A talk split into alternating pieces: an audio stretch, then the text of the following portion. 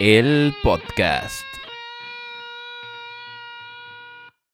Para los mexicanos ha empezado la época más mágica del año, el tiempo en que todos los sueños se cumplen, y así es. Disneylandia se queda pendeja en comparación a México en este periodo electoral o en cualquier otro. Sepa usted, eh, pues eh, amigo que nos escuche en cualquier otro país, que no creo que sea tan diferente en donde sea que usted nos escuche, pero aquí nos consta que las propuestas de los candidatos son cosas maravillosas. Todos nos van a transformar en Dubai. Aunque en el fondo, pues eh, si usted desmenuza las propuestas, las iniciativas, pues son las mismas, ¿eh? De suerte que nada más cambia el que lo dice, como cuando pasabas la tarea así que el compañero o la que te pasaban tú nomás le cambiabas algunas palabras.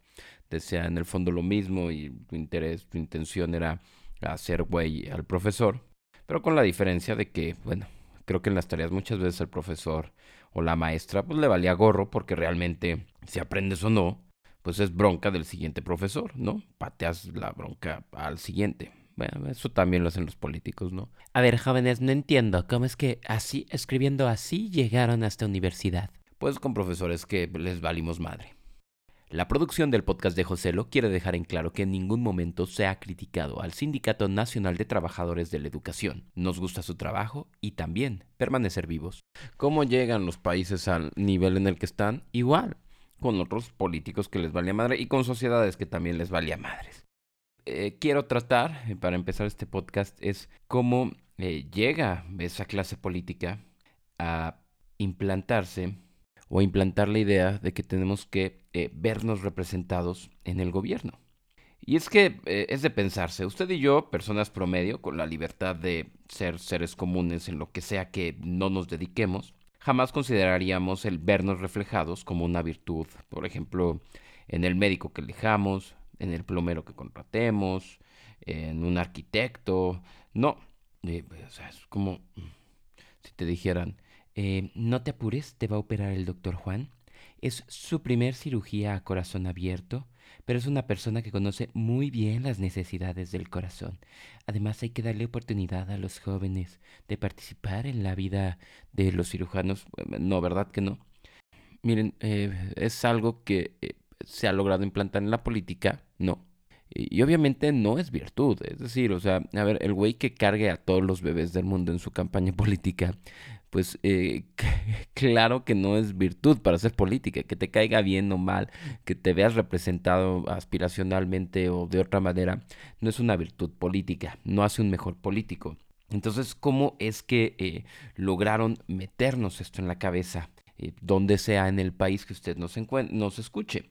Bien, pues ellos logran vendernos todo porque eh, tienen a los mejores mercadólogos, obviamente, tienen en juego un gran mercado, un mercado que si bien no es el mayor, no, si es el que tiene asegurado año con año eh, el presupuesto, la lana que les va a llegar. Por eso es que tienen toda la ventaja de llevar a, los mejores agentes de marketing, aunque bueno, luego vemos cosas que eh, se ve que no tenían a nadie de marketing, sino al sobrino que les sabía grabar eh, para un live de Facebook o Instagram sus spots políticos. Pero quienes sí han estudiado marketing político, ciencias políticas, pues entenderán fácilmente que eh, la forma o el producto que realmente viene de la política es nuestras necesidades y aspiraciones humanas. Y es que mire, por más que Coca-Cola le invierta a venderse como buena, jamás le, le hará creer a nadie que pues, pues tomar Coca-Cola lo sacará de la pobreza. Por más que McDonald's haga lucir jugosa la carne, pues, que seguro es de soya con restos de res, en el cuarto de libra, por más que la haga verse así hiper, hiper deliciosa con el queso escurriendo, jamás logrará que alguien crea que Ronald le dará un mejor futuro a sus hijos. Pero aquí va la parte en la que quizás te deja de gustar el podcast, porque pues nos van a caer pedradas a todos un poquito, pero ahí te va. Porque si ya todos sabemos lo que sabemos de la política, de los gobiernos, de los partidos, eh, este sistema perdura. La respuesta científica es porque estamos bien pendejos. Nada bien. Vamos a entendernos un poquito más como especie, como la especie que de verdad tiene libertad, o que está condenada a esta libertad, diría eh, Sartre. Si no tuviéramos libertad, toda nuestra vida sería determinismos, como un perro, ¿no? Que por más que quiera ser otra cosa, siempre será un perro. Nace perro, vive perro, muere perro. Un ave, por más que sea migratoria, que parezca que decide a dónde ir, ¿no? Pues no toma realmente decisiones, así fuera de, de su naturaleza y su instinto. Nace ave, vive ave y muere ave. Un pez nace pez, vive pez y muere pescado frito. El ser humano tiene libertad y conforme avanzan las sociedades adquiere más libertades. No me refiero a derechos, ¿eh? estamos hablando de libertad. Un hombre de la Edad Media, por ejemplo, elegía entre el oficio de la familia o la milicia y se chingó. Un noble en la Edad Media elegía entre heredar o el clero y se chingó. Una mujer de la Edad Media se chingó, o como San Petrina actual, no tiene elección.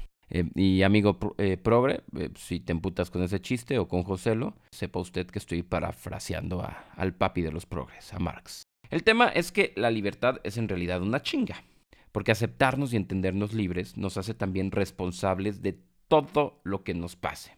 Y eso está cabrón. Comprenderte libre y responsable primario de tu vida es como vivir pegándote en el dedo chiquito del pie sin tener a quien culpar. Todo lo que te pasa eres tú por pendejo. También todos tus logros eres tú, sí, obviamente, pero admitámoslo. O sea, la vida de que sea el que me digas siempre la va a cagar más de lo que triunfe usted y yo siempre la vamos a regar más de lo que triunfemos. La vida no es un Instagram, obviamente, ¿no? Para ser perfecta. Todos sabemos que eso no es perfecto. Bueno, si alguien nos escucha eh, pequeño, sepa que la vida no es perfecta, eh, no es Facebook. Todos, todos, todos, todos, todos, todos tienen sus broncas en esta vida. Pero te digo, ser libre es impresionantemente difícil. Por eso es que eh, empezamos a ceder poder para librarnos de responsabilidades. Cedemos la libertad. ¿Cómo debería vestirme? Sigo la moda. Si me veo mal, ya no es mi culpa, es culpa de la moda. ¿Qué decisión tomar? Eh, lo que me aconsejen mis amigas, los astros, las cartas. Así si cometo un error, pues ya tengo a quien culpar. Pero eso no importa qué tan pendejo sea un influencer, un coach de vida, siempre tendrá quien lo siga. Igual pasa con la política.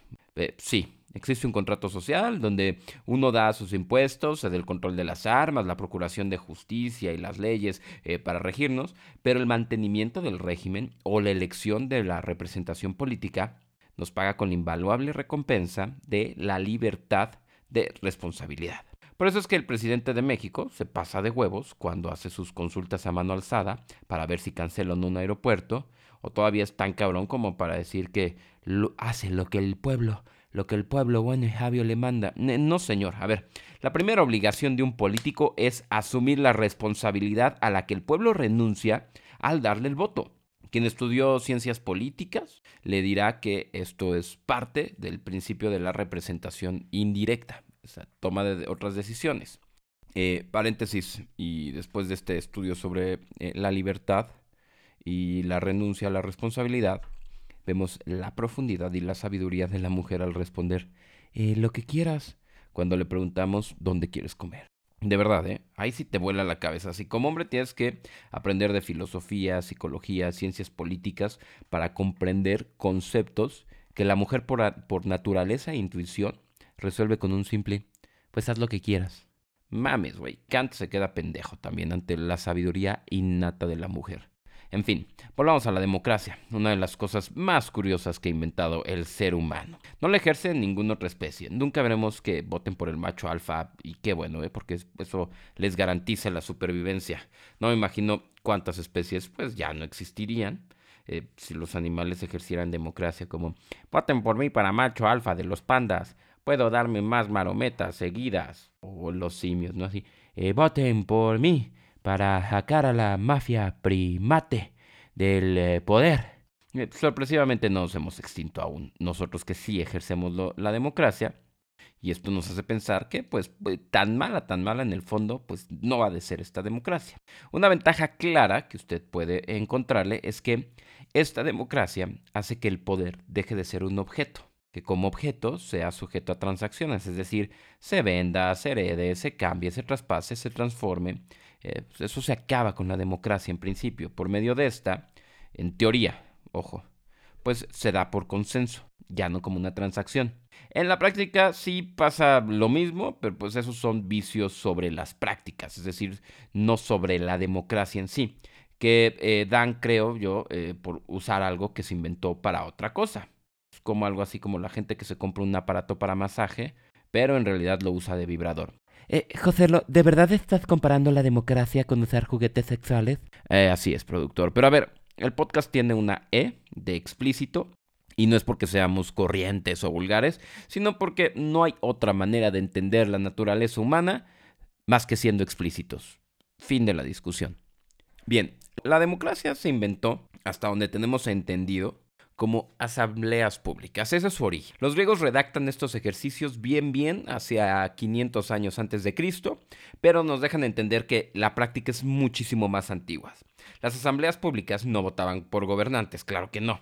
Tomaban decisiones sobre comercio, festividades, construcciones, quizás hasta juicios. Y obviamente, eh, pues no votaban todos, ¿no? Solamente los hombres y libres, sí, claro. Si no, imagínate, sometías a votación, ¿no? Si en Grecia eh, vamos a votar para ver si ir a la guerra contra Esparta y ganaba derogar la esclavitud. Sí, 75% de la población esclava. Así se hacen las grandes civilizaciones. ¿Qué creía usted? ¿Extraterrestres? Nada mames, History Channel. Cuando Montesquieu, muy chingón, después de vender el curul que había heredado, dijo, se debería de votar y repartir el poder, porque pues, así hablan los franceses en mi podcast. Ese güey, eh, que todo ser querido que perdía le heredaba algo, tierras, títulos, propiedades, etc., en algún momento aprovechó que podía vivir de sus rentas y como lo único que eh, lo detenía era un escaño en el Parlamento, lo vendió y se dedicó a viajar y conocer el mundo y sus sistemas políticos. Así es, como un Luisito Comunica, pero en vez de un canal de YouTube, tenía libros. Y bueno, Gracias a él, la gran mayoría de los países democráticos tenemos los poderes separados o repartidos. En ejecutivo, que es decir, el que opera, el que ejecuta, obviamente, que son los presidentes, primeros ministros, alcaldes, gobernadores, etc. El judicial, que es el sistema de la procuración de justicia, que en teoría no debería estar en manos de los gobernantes, en la práctica creo que no hay gobierno que eh, no haga revolcarse en su tumba al varón de Montesquieu. Me imagino que por eso apropiadamente su tumba eh, o su cuerpo yace en la iglesia del Santo Suplicio. ¿no? Es muy apropiado que esté ahí. Y por último, el poder legislativo en el que proponía algo bastante interesante y que se perdió por alguna extraña razón. Él proponía que el poder legislativo estuviera dividido en dos cámaras. Eso sí se conserva. Una cámara alta, una cámara baja, un senado, un congreso. Eh, Perú, con un saludo a los que allá nos escuchan, ya dejó esa farsa desde 1995 y tiene un congreso unicameral no tienen senadores ni diputados, una sola cámara. Porque, ¿qué sentido tiene tener dos cámaras cuando hacen lo mismo? Ahora entendemos que los teléfonos celulares se inspiraron en los congresos y ahora tienen chingos de cámaras que hacen lo mismo, pero más costoso el aparato. Miren, a ver, se los explico como en México. Los senadores no proponen leyes, revisan las que aprueban los diputados, ¿no? Y se supone que, eh, pues con su mayor experiencia, pues las perfeccionan. Pero desde que tenemos un sistema de partidos, es decir, intereses que se alinean en torno a, las plataformas políticas de los partidos, pues ya este fin deja de pasar. Se vuelve un proceso burocrático más. Así, felicidades Perú. Pero entonces, ¿por qué en la división de poderes se planteaban dos cámaras? Para salir divina en las fotos de la ilustración, por si una no captaba bien la cabeza de Luis XVI, la otra estaba eh, de soporte en una toma que saliera bien la guillotina completa.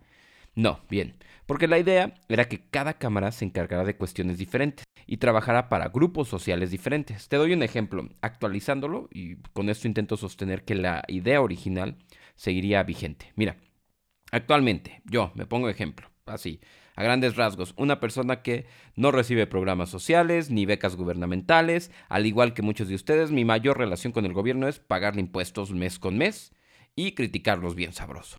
¿Qué fregados hago yo votando o negándole votos a candidatos que eh, van a decidir cómo se dispongan eh, las ayudas, los presupuestos para los necesitados? De verdad, ¿qué hago yo ahí? Ahora bien, pasa que eh, como las mayorías tienen esas necesidades, esos intereses, pues se vuelve ese el tema más recurrente. Y a la vez se niega en el debate público intereses de las clases medias y altas que sobre todo las clases medias son las que más aportan en impuestos o aranceles, pero menos representan en votos. Entonces, el modelo original contemplaba una Cámara Alta que se formara por miembros de las clases productivas, ahorita serían medias y altas, los que generan los impuestos, la mayor cantidad de impuestos, elegidos por quienes generaban esos impuestos. Y esta Cámara decidía, entre otras cosas, los presupuestos, pero el cómo se repartieran estaba decidido por y para la gente que necesitaba esos recursos. No por políticos que en su vida han trabajado el campo o sufrido la pobreza. Si no conoces la pobreza, no puedes decidir bien sobre las necesidades de la gente pobre. Y prueba de ello es que año con año, en países, el que me digas, ¿eh? los programas sociales no sacan a la gente de, de ser pobre porque terminan siendo herramientas electorales, obviamente. Y me encanta que en las campañas políticas, un chorro siempre, les encanta a chingos de políticos, eh, de chingos de lana, decir que ellos vienen desde abajo. Y mira, y de verdad, aunque así fuera, en el caso del que me digas, la pobreza actual es algo completamente horrible. La concepción actual de pobreza se tardará seguro años en entrar en las políticas públicas. Pero es que, de verdad, miren, ser pobre en los 80s y 90s era ser pobre en tu casa, viendo la misma tele que el rico, eh, porque no había tantos sistemas de cable. O bueno, la variedad de oferta de, de consumo no era tan amplia como ahora, pero sobre todo aislado de los lujos del rico. O sea, las zonas de convivencia que sí existían eran parques públicos, estadios, cines, no sé, donde se daba una eh, cierta paridad. Eh, no, no una similitud de condiciones, obviamente, pero no sé, el que iba al parque, los dos eran usuarios de los juegos, en los niños. Los dos eran aficionados al estadio, a lo mejor sí uno en el palco, otro en... Pero los dos aficionados a lo mismo, los dos espectadores de la misma película en el cine, los dos eh, eh, escuchas del mismo programa de radio, de televisión. Es decir, la pobreza era una condición eh, que se vivía un tanto aislada. Pero ahora la pobreza es condición y fenómeno. Es decir, con las redes sociales, con esta hiperconvivencia actual, la pobreza se tiene en conciencia en todo, es condición y fenómeno. Es entendible entonces con esto eh, que con tal facilidad se pueda dividir a un pueblo, a una sociedad. Es entendible el hervor social tan latente. Todas las insatisfacciones reprimidas, consecuencia de un mundo aspiracional, comparativo, etc., en los individuos y en las sociedades, operan como pulsiones reprimidas y en consecuencia, pues acciones autodestructivas y la urgencia por deshacernos de la responsabilidad de nuestras insatisfechas vidas. Esas son las elecciones desde una óptica psicopolítica, que le agradezco haber masticado junto conmigo. Acepte que usted tiene también su lado punk, por eso escucha este podcast. No lo hace por mí, es más, ni siquiera yo lo hago por mí. Estamos juntos en esto porque somos punks postmodernos. Y nos gusta reírnos de la autoridad, claro que sí, en lo que sea que represente a la autoridad. Ah, bueno, y también porque me compré una patineta. Por eso ando tan punk. Para canalizar ahí yo creo que tanta energía punk hice esta compra que eh, no fue en lo absoluto una elección democrática. Seguramente si lo hubiéramos sometido a votación, mira, ni mi esposa, obviamente ya no, ni eh, los vecinos que ahora sufren el ruido de la patineta andando, los perros que ladran por, al escuchar las llantas, pues la patineta revoloteando o así, eh, pues hubieran votado, ¿por qué no? Pero mira, ahí me toca entonces la libertad absoluta de que eh, chingadazo que me ponga, soy yo completamente responsable. El vendedor fue muy inteligente y se libró de esta parte de responsabilidad al casi obligarme a comprar protecciones. no, mira, eh, ¿quiere llevar protecciones? Nah, sí estoy bien, no las veo. Eh, le doy un descuento si se las lleva ahora por comprar su patineta. Y pues ya, sobre todo las coderas, ¿no? las rodilleras, pues ahí las tendré para cuando busque un aumento salarial. ah, esa referencia es un chiste malo. Y pues bueno, y casco y demás. Eh, aunque fíjate que estaba leyendo un artículo sobre si era bueno o no em, hacer deportes así ya después de los 30. Eh, y además de entender, bueno, de, cosas que te decían que no, pues que ese tipo de deportes pues queman más calorías que CrossFit y tienes menos lesiones. Porque, ¿cómo sabes que alguien practica CrossFit? Trae una lesión de algo se lesionan. Siempre están lesionados. Pero te dicen, güey, ¿por qué te compras una patineta, güey? Te a partir tu madre. Güey, tú vives con la muñeca torcida, con el hombro dislocado, con cualquier lesión en la rodilla. Pero el tema es que eh, decía esto, que después de los 18 a 25 años, pues según la persona, ya terminan de formarse los huesos principales, pues es lo mismo darte un madrazo a esa edad que a cualquiera, 30, 40, eh, lo que sea que usted no haya empezado la descalcificación de la tercera edad. Lo que pasa es que nos deshabituamos a los golpes. Eso es lo único que pasa. Eh, nos habituamos a otras cosas. Al sobrepeso.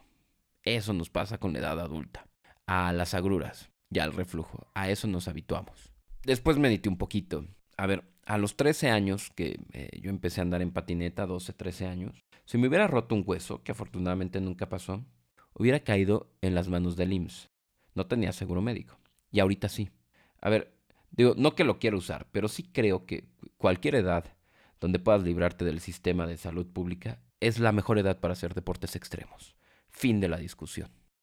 ya después platicaremos de eh, más cuestiones de eh, pues, las elecciones en México. Híjole, les, les tengo preparado un podcast para después sobre, sobre este tema porque son cuestiones fenomenales. Mientras tanto, yo les agradezco mucho pues el privilegio de su atención, de acompañarme en estos podcasts, compartirlos, dárselos a conocer a otros, eh, eh, ponerlos en sus oficinas en volumen alto y muchas otras cosas que me han platicado. De verdad, eh, ya fuera de, si lo hago por, lo hacemos porque somos punks o no, está muy bonito todo lo que recibo de ustedes. Y ya, no quiero decir más porque eh, no merezco quitarle más tiempo. Mejor ese tiempo libre, si usted es mexicano, utilícelo para analizar por quién va a votar. ¿A quién le va a ceder el privilegio de esa libertad y consecuente responsabilidad por las decisiones que tomará él y usted no? Muchas gracias y nos escuchamos en el próximo episodio, siempre y cuando usted y Dios quieran.